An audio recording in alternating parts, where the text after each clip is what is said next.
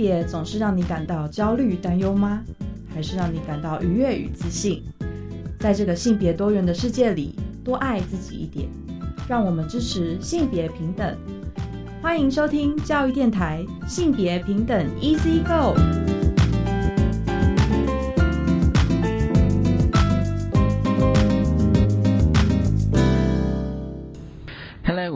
收听教育电台性别平等 E C Go，这礼拜大家过得好吗？今天呢，今天的节目内容哦，我想跟大家分享就是性别平等教育季刊第九十六集，因为这一期是跨性别的议题哦。最近我觉得这一两年对跨性别的主题，其实大家都有很多的讨论。而今天呢，我们要谈就是当中的一篇文章啊，就是我们邀请来宾是郭妈妈，她是同志父母爱心协会的成员，她的文章就是。如果家有跨性别儿女，父母可以如何有力量的陪伴？稍后呢，我们会邀请郭妈妈来谈哦。那这篇文章，而今天的性别大八卦，想跟大家聊，因为六月一号呢是跟踪骚扰防治法正式上路，我们先进行性别大八卦。性别大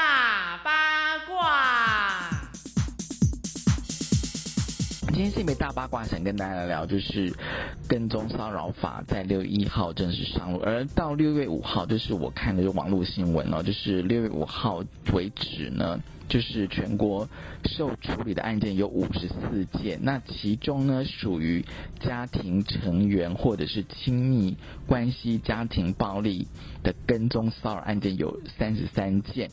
那一般适用跟骚法的案件有二十一件哦，总共开立了书面告诫有十六案，申请保护令十八案，那建请。声押获准的有一案，那违法的这个样态当中呢，以通讯骚扰最大宗。稍后我们来谈一下为什么是通讯骚扰。那警政署他们表示说呢，跟踪骚扰防治法呢有八个样态哦，行为样态包括监视、观察、不当追求、尾随、接近，还有像寄送物品、歧视、贬义。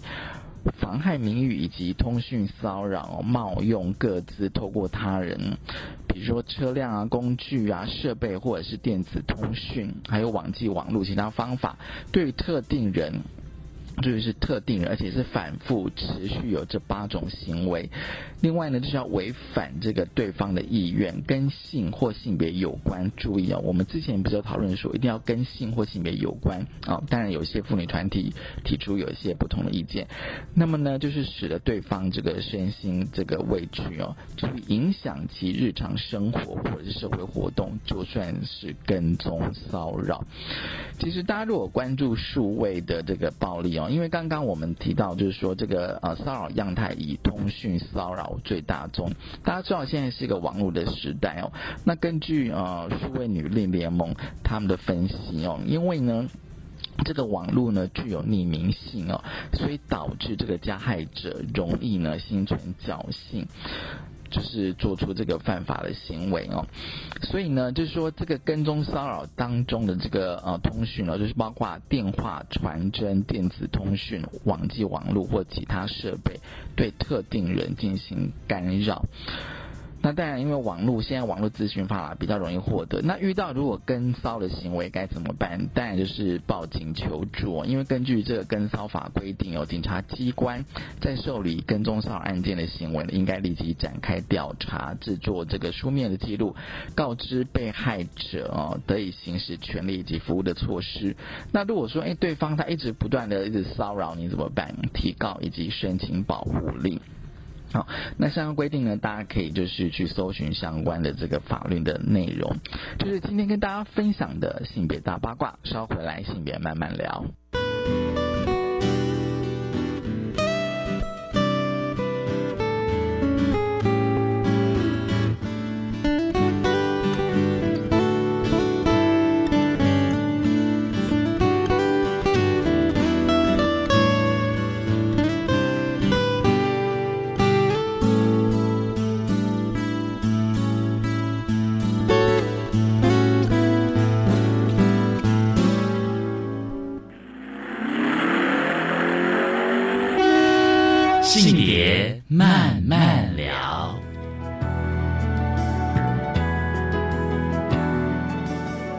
欢迎再回到教育电台性别平等一次一个，我是温乐。我们现在进行单元是性别慢慢聊哦。今天慢慢聊跟大家聊什么呢？今天慢慢聊，我想说持续跟大家来这个谈，就是性别平等教育季刊第九十六期，因为这一期的专题是跨性别的议题哦。因为我觉得跨性别的议题应该持续的受到重视跟讨论哦。那因为呃，就是我们前几个礼拜哦，就是有稍微提到，就是呃季刊这一期的大致的内容哦。那今天呢，我们想要来呃跟大家稍微能够比较详细的啊、仔细的来聊其中一篇文章哦。这个文章的篇名就是“家有跨性别儿女，父母可以如何有力量的陪伴”哦。很高兴我们邀请到了这一篇。呃，文章的作者郭妈妈，那她同时也是同志父母爱心协会的成员。郭妈妈你好。嗨，文龙好，大家好。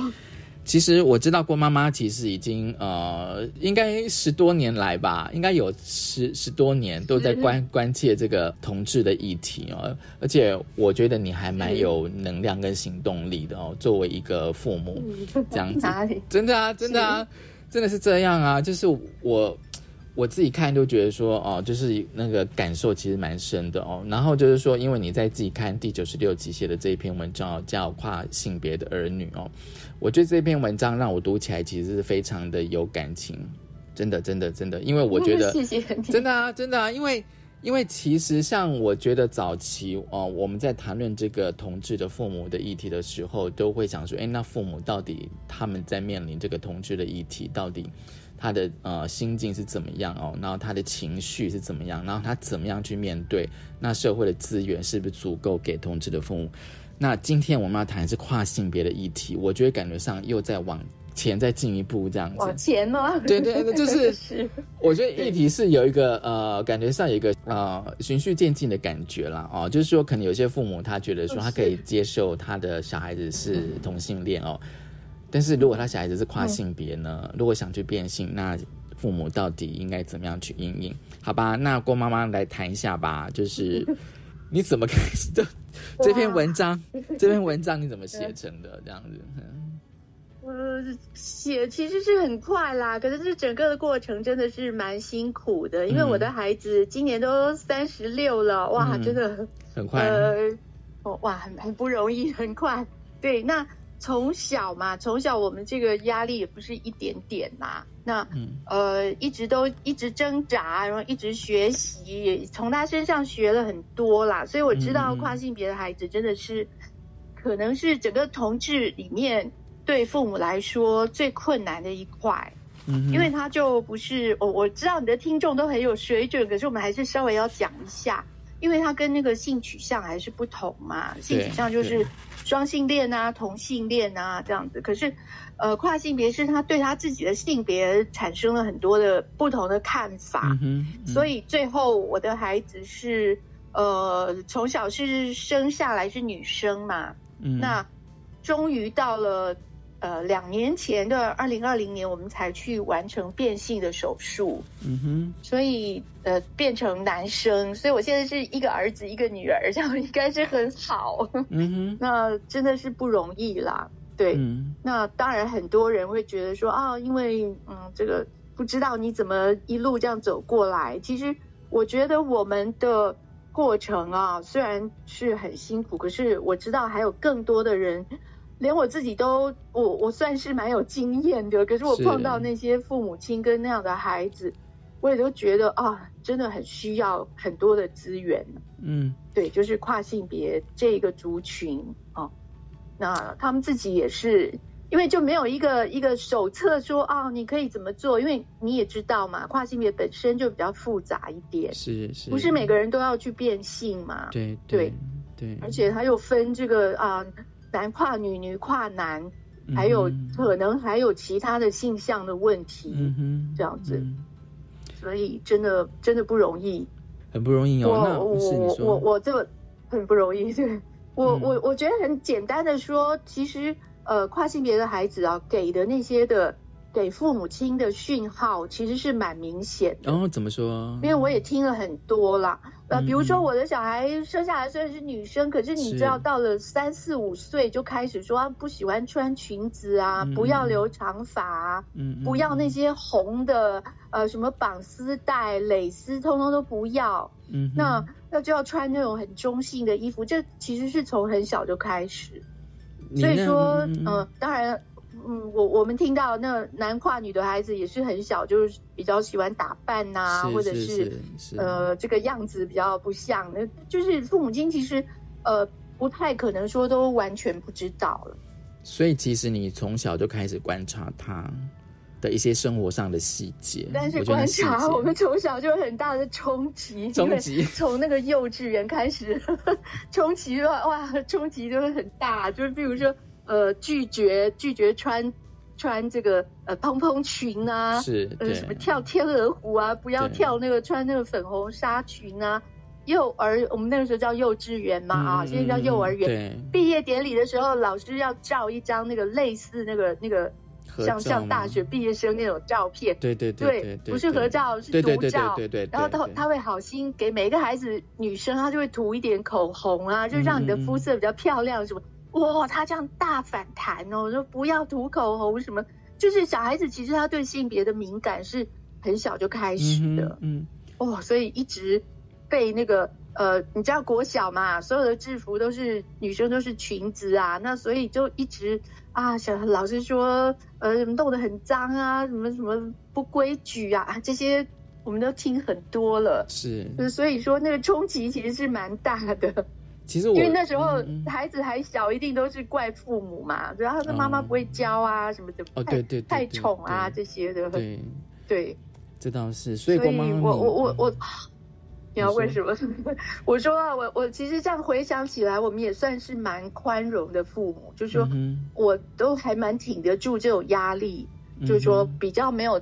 特别加强在孩子身上，就就很多人都劝我说，你就要强制他，你要逼他怎么样怎么样，我我我都觉得说，哎，不用吧，小孩子让他自由一点比较好。嗯哼，所以很多人都会批评我们说，你就是把小孩子宠坏了什么。还有人在批评我，我不知道有没有写到这一段，说，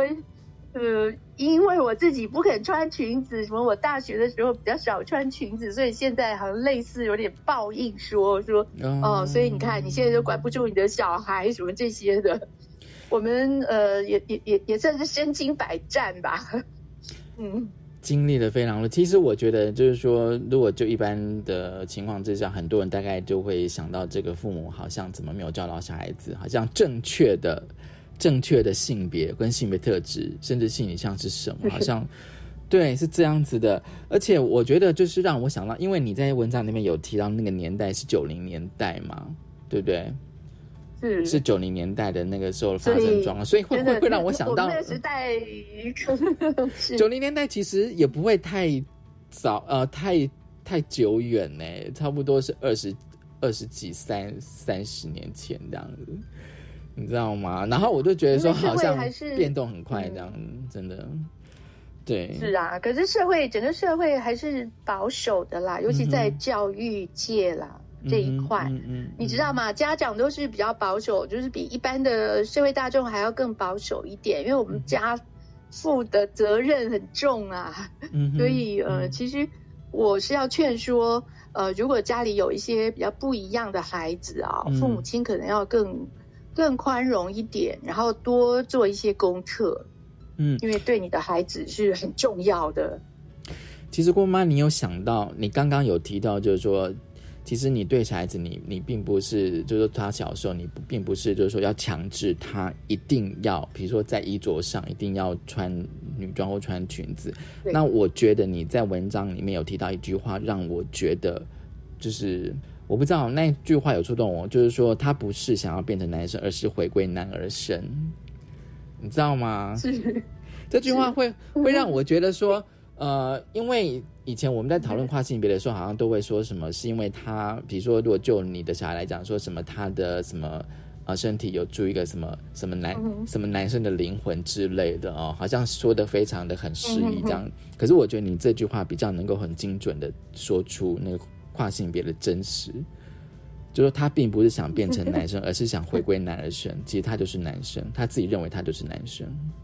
对，所以其实，嗯，小孩子的压力更大啦。我觉得，呃，如果说父母可以做什么的话啊。因为父母比较早嘛，就是他送到学校之前，他就先面临了很多的状况嘛，可能跟你的预期都不一样。是我买了很多的是那，因为他是老大嘛，我是不是买很多很可爱的呃装饰啊，什么通通都都被丢掉，或 者就就是他都不喜欢。那你自己也是会觉得挫折嘛？可是你还是要回归到说你的孩子喜欢什么，这点是嗯，这这是永远不变的啦。我觉得。呃，如如果就像你今天也可能有提到说啊，那你觉得呃爸爸妈妈应该要有什么样的资源？对，那我都会说，呃，你的孩子是你最好的资源，因为你的重点是他嘛，所以你是要回到说他要什么，他喜欢什么，他需要什么，这种是真的是比较，呃，我有一句也算是名言吧，只有四个字，我都是会劝那些来求助的家长说。呃，孩子就是他说了算，嗯哼，这个不是说这个很宠他啊，呃，宠溺啊，什么不管他这个应该要怎么教啊，都无限上纲的说。问题是说这个有关他的性别或性向哦，真的是他说了算，因为你不是他。对，我我是常常这样子在告诫自己啦，就是说，呃，穿裙子对我们来说，我自己是女生啊，虽然不方便，可是。你觉得这是很轻而易举的一件事，是天经地义的。对。那为什么对你的孩子会这么的困难？对。你必须要去呃听他说，然后看他的看他的表情啊，看他的那种反应啊，然后真的了解到说，哦，原来他是这样子想或这样子受的。那讲的好像很八股，就说啊，你了解尊重他的感受，可是这个是真实的啦。就说你看到跟。听到他的需求，你真的了解到说哦，他穿这样很难过，那你真的会比较同理说哦，原来他的感受是这样，嗯哼，那你就会比较能够做他的后盾。所谓做他后盾，不是宠他，呃，不是放任他，而是说，呃，你帮他去面对这个世界，嗯哼，因为孩子真的需要，真的孩子需要老师，也需要这个。红柴那更需要父母亲去了解他，然后帮他去面对这一切啦。因为孩子其实是吃苦受累，其实他是最大的。嗯哼，所以你说觉得孩子是最好的资源哦？因为我我我蛮相信很多的家长遇到这样子的议题，比如说好像怀疑自己的小孩子是同志或者是跨性别的时候，通常大概会有去寻求资源。那我会想到，因为。九零年代的时候，那时候好像嗯，刚好是有网络的那个，没什么资源，没什么资源这样子。那我就想说，你们那时候到底要怎么去找啊？因为像现在，我相信大家都会去上网这样子，对。是是，可是我我我觉得还是常常会，因为我跟你知道吗？我跟那个家长这些的对话啊，都很很多啦。那常年这么多年来。呃，我几乎都在做个别服务，因为很多人会求助这些的。嗯哼。可是我真的都是劝他说，呃，你的重点其实是你的孩子，因为我如果跟你讲很多的理论，跟你找找很多资源、很多书、很多医生怎么讲、专家怎么讲，可是重点还是要回回归到你的小孩，因为每个孩子都是独特的嘛。对对对。那你的孩子到底需要什么？你要听他，因为我从我的孩子学习到的很多，是我觉得是最宝贵的。嗯哼，对不对？因为因为我觉得比那些什么专家学者什么还要更珍贵，对我而言呐，对不对？因为因为我最看重的是他，所以他的需要，他的呃，他如果跟我要求什么，我觉得那个是最大，可以放到最大，说啊，我一定要来帮忙他。所以我觉得这样的重点如果搞清楚的话。爸妈比较不会那么的困扰，然后呃，我觉得孩子啊，其实我今天要借这个机会要跟很多跨性别的孩子说，你们可以更勇敢一点嘛，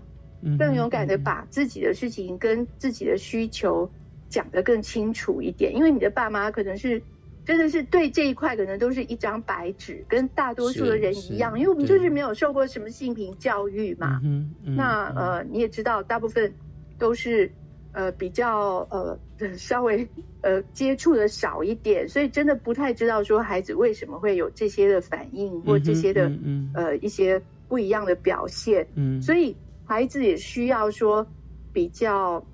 理性，而且比较有系统的把你真正的感受跟爸妈讲清楚。嗯哼，嗯，而且郭妈妈像像你刚刚讲说，就是说孩子是最好的资源，我总觉得好像对父母来讲，这是一个学习的过程。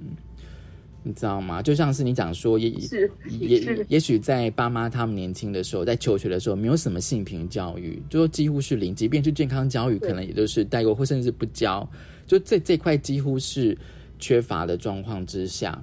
对，然后现在直接就是面对自己小孩子这样子的状况。其实我总觉得那个真的是一个非常的，除了冲击之外，我觉得那是一个学习的过程。对爸妈来讲，其实是一个很大很大很大，我觉得是很大很巨大的挑战。真的，真的，我觉得 没错。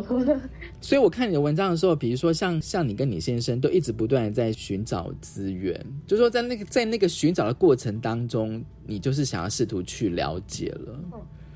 你知道吗？而并不是回避。呃，对，因为我们对不是、呃、回避，可能也没有用吧。因为其实这些嗯，每天都是要面对自己的孩子嘛，然后每天他可能都不如你的预期，或者不如你你希望教导他成为什么样子。嗯其实这是很多父母亲每天都面临到的状况啦。对，所以说，呃，我我觉得孩子给我们最大的一个教育就是说，哦，他他就是不一样的。因为当然我们说，呃，每个孩子都独特，可是这么的不一样是很大的挑战呐、嗯哼，所以其实我也是要感谢很多的老师在教育的现场，呃，做了很多。那我觉得，嗯，我我知道你可能会问说，教育可以做什么嘛？嗯嗯，那其实先回到说老师可以做什么，我觉得老师在这个整个的过程中，我观察到老师可以做的比父母更多的一点是，老师可以先帮忙孩子去接受他自己，嗯因为不管是什么性向或性别的议题啊、孩子当然都是会很怕，他有也很很巨大的那个学习跟调整的过程嘛。那我观察到很多老师在这一块做的非常好，因为父母是可能在家里面还还浑然不知自己的孩子有什么样的需求或有什么样的改变。对，可是对对，老师会先观察到，因为其实其他的孩子也都是会给老师很多的反应。哎呦，这个谁谁谁啊，他可能说啊，这个人很恶心啊，很怎么样啊，很什么的。那老师其实是会要先处理的。嗯那真的很多的老师给很多孩子很大很大的支持，是在说，呃，其实就是改变其他孩子的观念，这光是这一点就对我们的孩子会有很大的帮助。嗯哼，就说不管他的是什么样的倾向啦，或是什么样的的对自己性别的看法，其实老师可能真的都已经帮了很大的忙。是那是，其实帮忙最大就是这个孩子他要能够先接受自己，因为我自己接触到很多跨性别的孩子，哦，他们的那个那个内在的冲击其实比父母要大得多，因为那是是他自己的性别嘛，他一定是经过这个很大的，不但是冲击啦，可能是很打击都不一定，就是哦怎么会这样，很大的怀疑呀、很很多很多的议题，那嗯真的呃老师帮了很大的忙。嗯，好，我们先休息一下，稍后回来再跟郭妈妈来谈家有好跨性别儿女。我们先休息一下。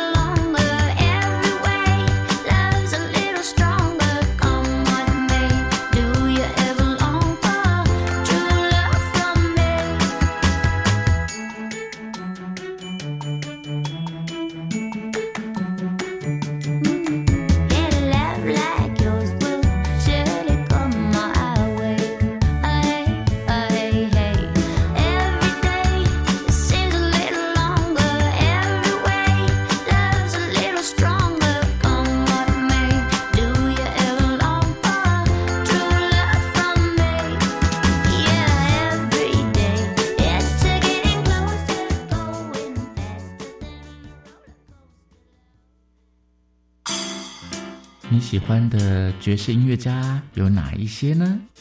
他是爵士歌手，还是爵士钢琴家、萨克斯风演奏家？大家好，我是 Skyline 天际线融合爵士乐团的贝斯手 Richard。您现在收听的是国立教育广播电台每个星期五晚上十一点到十二点，欢迎收听。白天主持的爵士午夜场。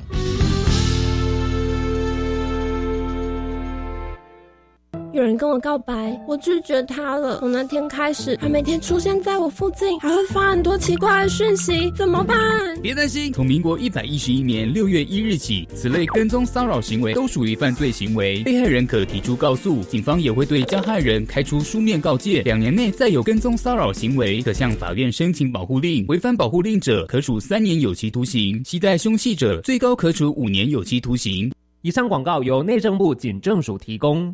哎，我家儿子最近怪怪的，怕他交了坏朋友一起吸毒怎么办？注意孩子是不是出现作息改变、过分要求隐私、发现疑似吸食器具、花费变大、自言自语或做出无意义的动作，仔细观察就能及早发现，帮助他们戒除毒瘾。提醒您，协助身边接触毒品的亲友，拨打戒毒成功专线零八零零七七零八八五零八零零，请请你帮帮我。台北市政府卫生局、台北市立联合医院关心您。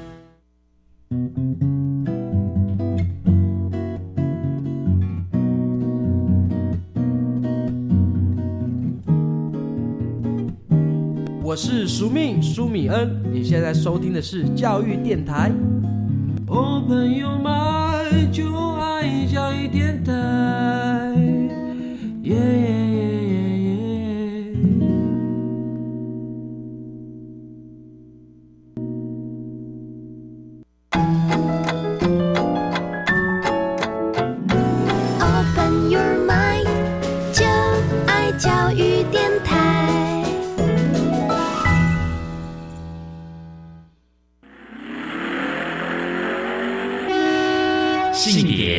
慢慢聊。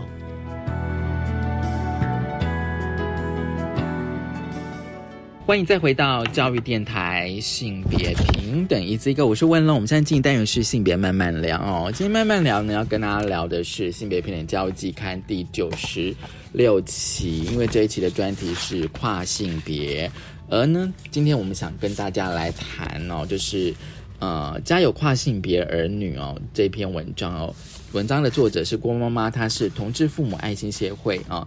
那我就想说，这个阶段想问一下郭妈妈哦，就是我在谈哦，就是家长之间哦，就是说，我相信就是说，嗯，尤其是在小朋友在求求学阶段哦，就是说你一定会跟其他的家长会有所接触嘛，这样子，对，会有所接触这样子哦。那因为你文章写的呃那那一段哦，就是像。呃，亲师恳亲会那个，我觉得还蛮该怎么讲呢？很很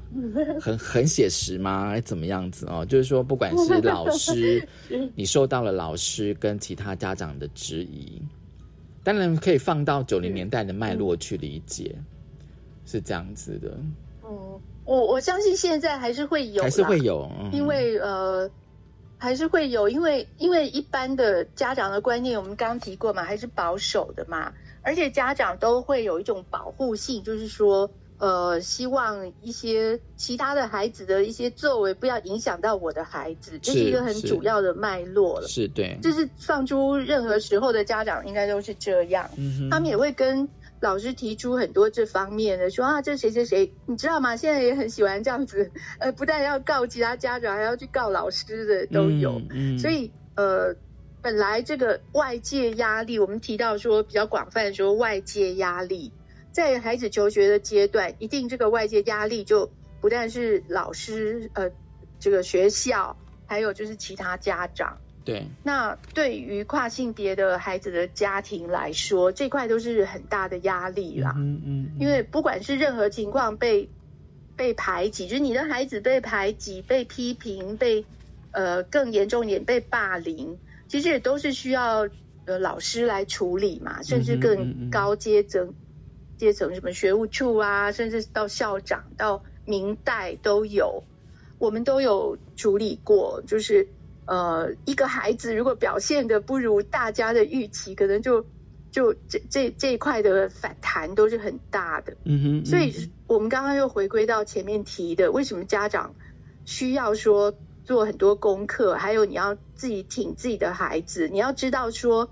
呃，我我觉得我会回归到一个概念，就是说什么是可以改变的，什么是不能改变的。是是，包括我觉得，当然就是很多学习知道说，哦，孩子的性向跟这个孩子对自己性别气质的看法，可能是不呃无法改变的。那无法改变，我们就要就要挺孩子。这样讲好像讲的有点笼统，这个这个挺不是说很任性、很放任、很很宠孩子的结果，而是说，呃，我我的孩子真的是是无辜的啦，他、嗯他不是说天生要作怪或什么，那他就是对自己有这样子的看法，我们真的是要尊重，而且帮他去这个一起来，也不是说对抗，而是说一起来面对外在的压力。嗯哼，那这个父母的角色真的是很重要，嗯哼，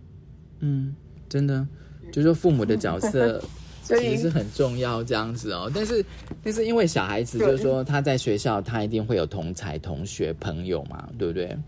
对不对？哦，对，那对有时候看你的文章之后，我发现那个人际的网络是这样连接的，就是说可能借由你的小孩子，然后去认识他的同学，然后可能就是呃又再去跟他的同学的家长或家人去接触，就是人际脉络是是这样一一层一层一层的嘛。对，那如果当就是其对啊，他的都跑不家长，掉的啊，对，都跑不掉，对啊。然后如果当其他的家长发现说，哎、嗯你的小孩子怎么是长得这个样子的时候，会觉得他性别特质怪怪的。对，那当然可能那个是，所以说。这个这个、呃，所以就讲的是好像讲起来像斑斑血泪，其实也没也没有那么严重，就是爸妈要挺住自己的立场啦，就是你知道说。呃，你是怎么样在呃面对这一块，然后你知道什么事是可以去支持，然后什么事是可能你需要出来打的圆场啊，需要有一些的说辞，这些我们都、嗯嗯呃，像很多父母跟我求助，我们都会呃慢慢的这个这些撇步都跟他说。那、那像我的话，可能就是跟其他的家长或者老师说啊，我的孩子就是比较希希望他的外表是这样，那我们也尊重。我觉得把呃对老师跟学校啊，你把自己的父母亲的立场讲清楚，这个很重要。嗯哼，就是我希望嗯呃，我的孩子是怎么样在呃，比如说对他的那个制服啊，或是这些呃头发啊这些呃，当然这个因为我们那个年代，我我还读的是女校，就是就是有有些配合是一定要的。那这时候你的立场很清楚了以后，你也可以去要求你的小孩说。呃，对不起啦，这个爸妈能力还是有限。那现在的有关制服的规定是怎样怎样，你还是要配合。嗯我觉得孩子是可以理解说啊，我配合到什么程度，就说你如果接受他的本质，然后说对不起，我们两个一起来面对，这是外在的环境嘛，那我们必须要怎么样怎么样，这样这样时候你的关系好的话，孩子是愿意配合的。嗯，可是很多状况是啊，这个又有点复杂了。那因为孩子，呃，像我们刚刚提到，孩子没有办法跟爸妈讲清楚他的需求，爸妈也没有办法有自己的立场，说，呃，我可以挺你到什么程度，然后我们一起来面对。那爸妈就会责怪孩子，站在学校的立场，或者站在别人，呃，别的同才的立场来责备自己的小孩，你为什么不怎样怎样？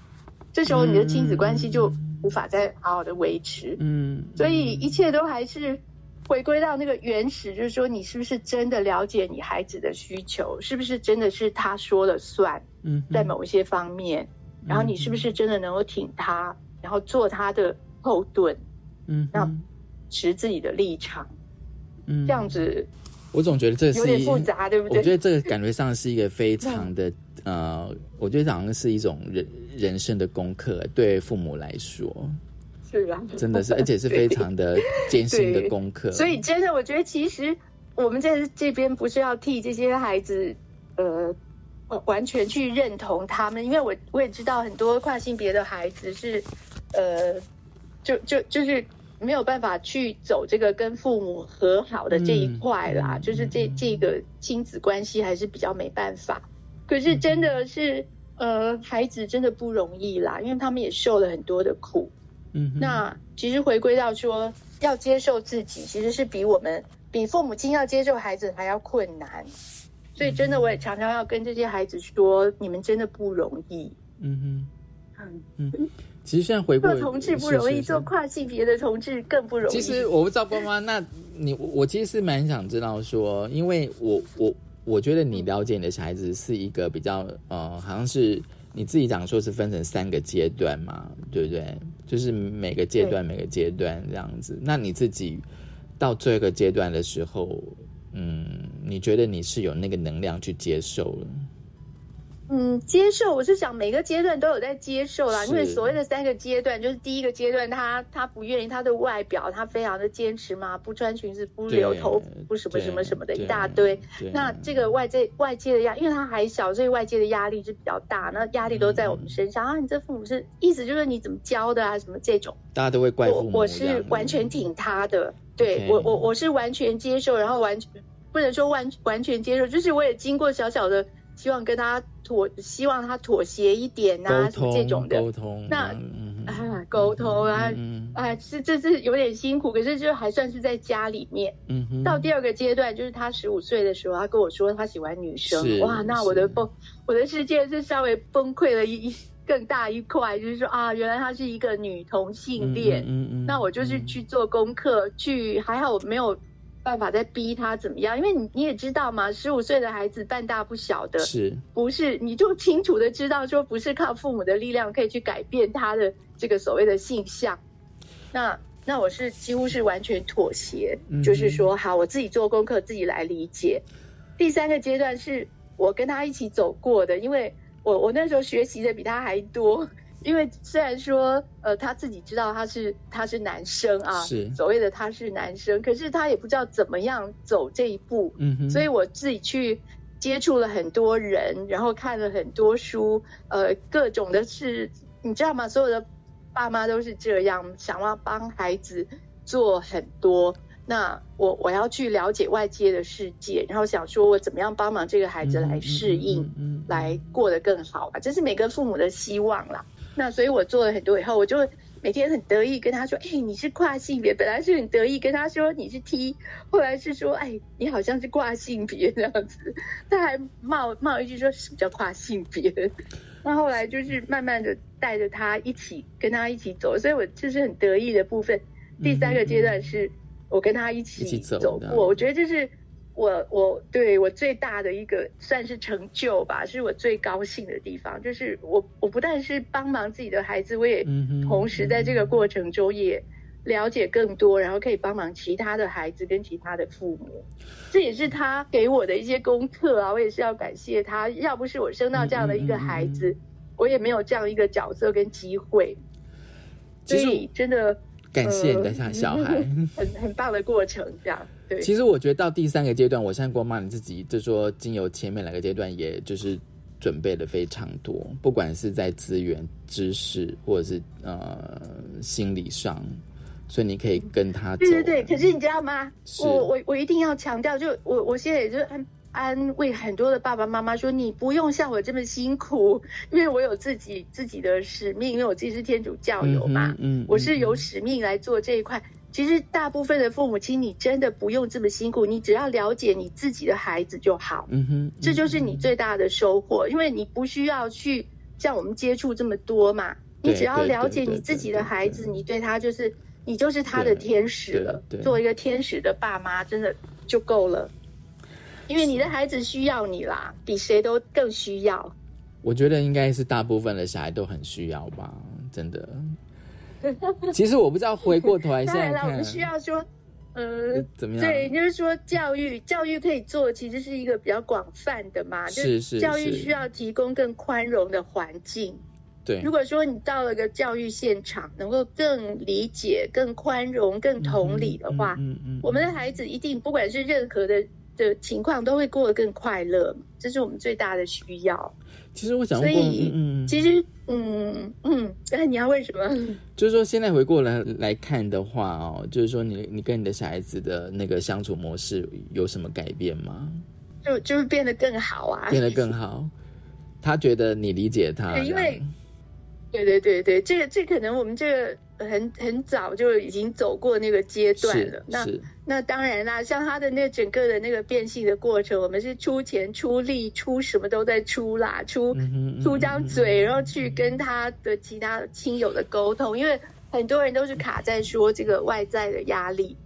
其实外在的压力啊，这是父母亲可以尽力最大的，因为呃，所谓的打狗爱看主人嘛，何况是你的小孩，外界都在看说你对你的孩子是用什么态度，嗯哼，这个这个很重要，因为别人就会尊重这一块。我觉得好那像可能讲得很直白，就是说啊，你你爸妈都都接受，那我们还有什么不能接受？类似像这种的概念，嗯所以爸妈真的是很重要的。我突然觉得你比你你的小孩更积极耶，你更 尤其到第三个阶段，好像好像要迎接一桩喜事这样子，然后共同的跟小孩子去参是啊，是啊。那现在他也结婚啦，哦他跟就我现在有儿子有媳妇这样子。嗯嗯嗯我我现在还在尽力说啊，看看他可不可以收养一个，那我这样就有一个孙子了。虽然我有一个外孙。嗯哼，嗯哼，真的真的，我觉得那个是完全的。所以我我我还是想说，呃，回到那个，因为我知道很多是老师在收听嘛，是老师可以是很重要的角色，就是说，除了帮忙孩子，像我们刚刚提到说，帮忙孩子接受他自己之外，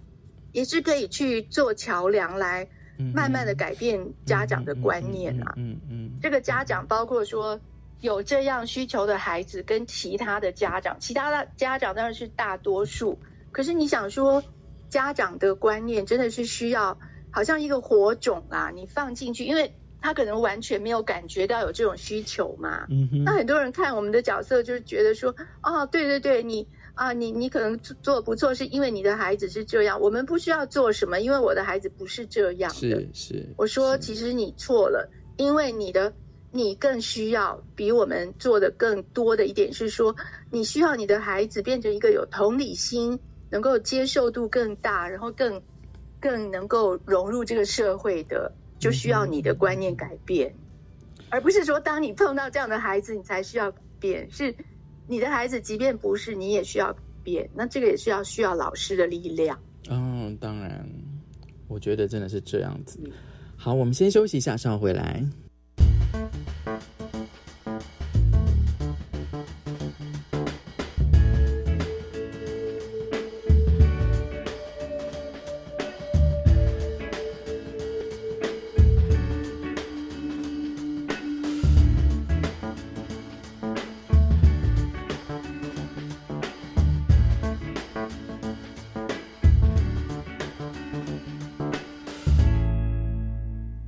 教育电台性别平等 Easy Go，今天呢，我们想跟大家来聊聊哦，跨性别议题哦，就是性别平等教育季刊第九十六期的专题哦。而且我们今天要跟大家来聊的是，啊、当中一篇文章哦，是郭妈妈写的，《家有跨性别儿女，父母可以如何有力量的陪伴》哦。那呃，郭妈妈是就是同志父母爱心协会的成员。其实这个阶段，我想问一下郭妈妈哦，因为其实我觉得那个自我培力，就是自我的那种，呃，因为其实我从你这个文章这样子读下来，我觉得那真的是一个人生的过程。你知道吗？然后我有时候在想说，说你会怎么样？就是说，你先有那种能量去呃去接受你的小孩子，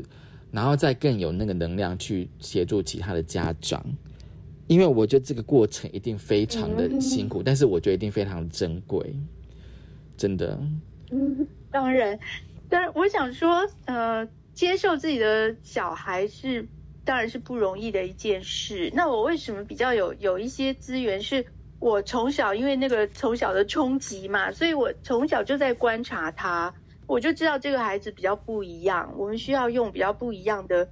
说是手段吧，或是或者说说是方法来对他，所以我比较不会说。呃呃，像很多人问说啊，你怎么小孩子十五岁跟你说他他喜欢女生，你就一下子就接受？我没有一下子就接受，我也是在慢慢的观察，然后慢慢想说，嗯嗯嗯呃，这块我不懂，所以我要去多听多看，然后看呃。因因因为其实孩子大了，你也知道，说你光是用那种高压的手段要控制他、改变他，哦真的是不容易啦，是非常辛苦。对，没错。所以我早就 早就放弃，可可以说比较被动的放弃说啊，这个我也没办法，所以没办法改变，那当然只好学着去接受，或者学。那后来在学习的过程中，你不但知道是无法改变，而且你了解的更深以后，你才知道说不需要去改变它。我觉得这个过程才是一个宝贵的学习。像现在我在帮忙同志出柜的时候，嗯我都一定要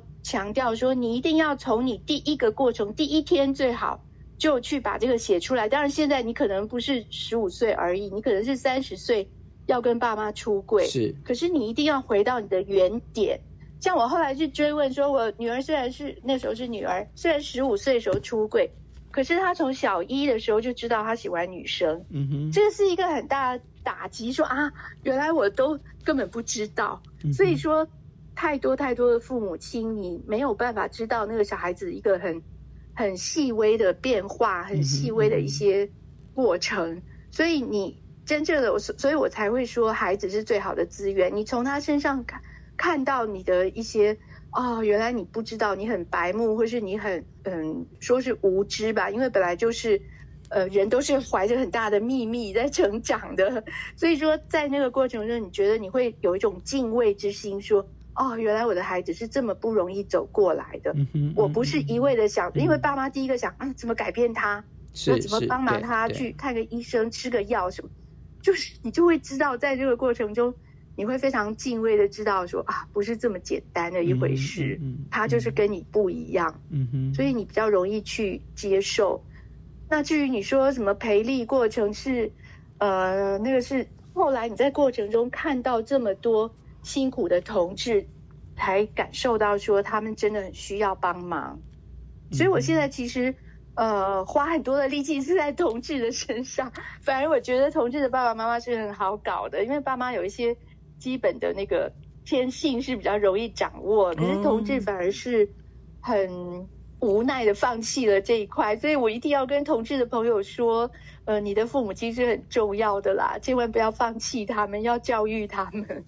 郭妈妈，你的意思是说，其实就是说，可能就是小孩子跟跟爸妈之间还是要对话沟通吗？你觉得？一定要的，千万不要放弃。父母亲是你真的这辈子最大、嗯最大的资源。我们说孩子是父母亲最好的资源，可是父母亲是孩子最大的资源。嗯哼，嗯对，这个是千万不要放弃哦。如果你有有有需要出柜的议题，可以来找我。我觉得可能会不会就是说，呃，就是呃，同志小孩他觉得他爸妈就是说，可能真的完全没办法接受的时候的那种状况，我没救了，对。嗯，也可以这么说。当然他会有这样，而且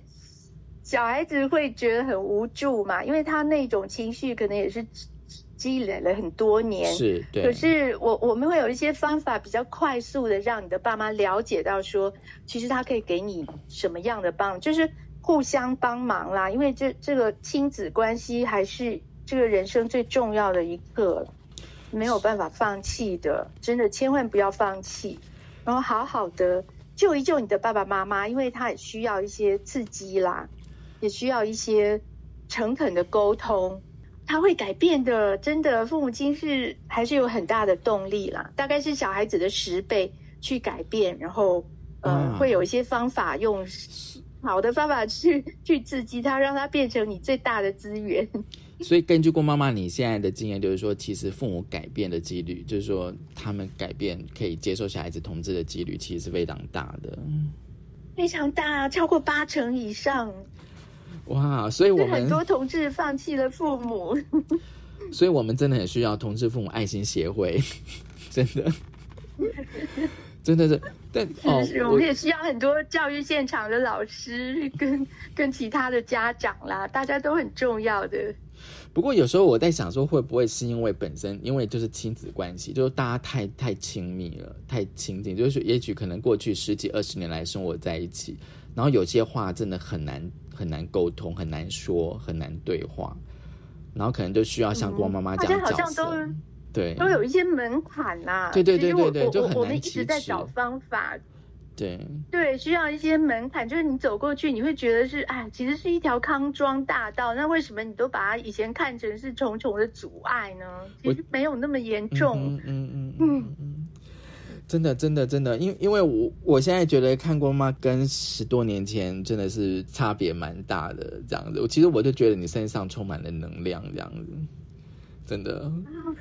真的，真的，真的啊、也是要谢谢你们啊，谢谢你们这个这些环境、这些节目啊，这这些像所以热线啊，很多的团体啊，就是也给我们很大的那个教育嘛，也给我们很多很多学习的机会。所以光妈妈，你觉得哦，从你十多年前到现在，嗯你觉得社会氛围有什么改变吗？社会氛围的改变不大，嗯，因为因为他们能看到的太少了。我觉得同志，我我借这个机会也要说啊，就是教育现场有很多，因为他们的角色是中立的嘛，就是他不像我们是这么的的尖锐，而走出来说哦，你是同志的爸爸爸爸妈妈啊，你是同志这样子。嗯哼，所以那个中立的角色可以做的更多。那其实同志本身，他在家里面解决了他的爸爸妈妈之后，那个能量自然会跟正向的力量自然会跑出来。哦是，就是嗯其实我觉得自己在家过得好是一个基础。嗯那有了我，我可能就是因为有这样子的基础，所以我会比较有有力量出来帮忙别的人，让别人也过得更好，。所以所以光妈其，实好，你其实怎么样？嗯你说能见度是一个很大的问题。能见度能见度就是说，呃，太少人，我有那么多异性恋的朋友都觉得说，我们很想要帮忙，我们很想要发挥那个力量，可是没没有同志被我看到。对啊，没有看到，自然你就会忽略。所以不是说他们都那么的冷漠，是他可能忽视、忽略了这一块。同志需要更勇敢一点。所以郭妈，你的意思是说，如果假设我的父母都接受我了，接受我的同志了，那我还有什么好怕的呢？而且现在在台对湾同性基都可以结婚了，其实本来就是这样而且你知道吗？父母不只是接受这样一个被动而已，父母可以发挥所谓的社会，社会就是一般人嘛，大多数人嘛那你想说？一个同志，他后面都有十倍的力量，是其他的人嘛？就是除了他的父母之外，还有其他的同才呀、这些，呃，就是一个同志，他有其其实有九倍的其他的异性恋的、的接触面嘛。如果这些每个同志的周围的人都可以出来说，哎，我接受啊，我可以，我不但接受，而且我很热爱他们，我很以他们为荣啊，这这是之类的，那整个社会氛围就改变了嘛。嗯哼，那现在这一块还没有发生是，我觉得也是，呃，同志比较保守一点呐、不太愿意出来，那那当然就就会慢慢的那就靠较没有那么大的影响力。那就大家在各个层面、各个位置持续的努力。对，同志父母 爱爱心协会是一个非常非常重要的一个组织跟团体。今天真的很高兴，波妈来跟我们分？享哦。谢谢你。其实大家可以就是连接就是教育部的性平资讯网性别平等教育季看哦，因为第九十六集是跨性别的专题，这这一期的专呃专题的主题是跨性别，我觉得非常的重要。今天真的很高兴郭妈妈来跟我们分享谈跨性别、谈同志，还有谈你的小孩，谢谢郭妈妈，啊谢谢你，谢谢大家 谢谢，再见。谢谢大家收听今天的性别平等一字歌，拜拜。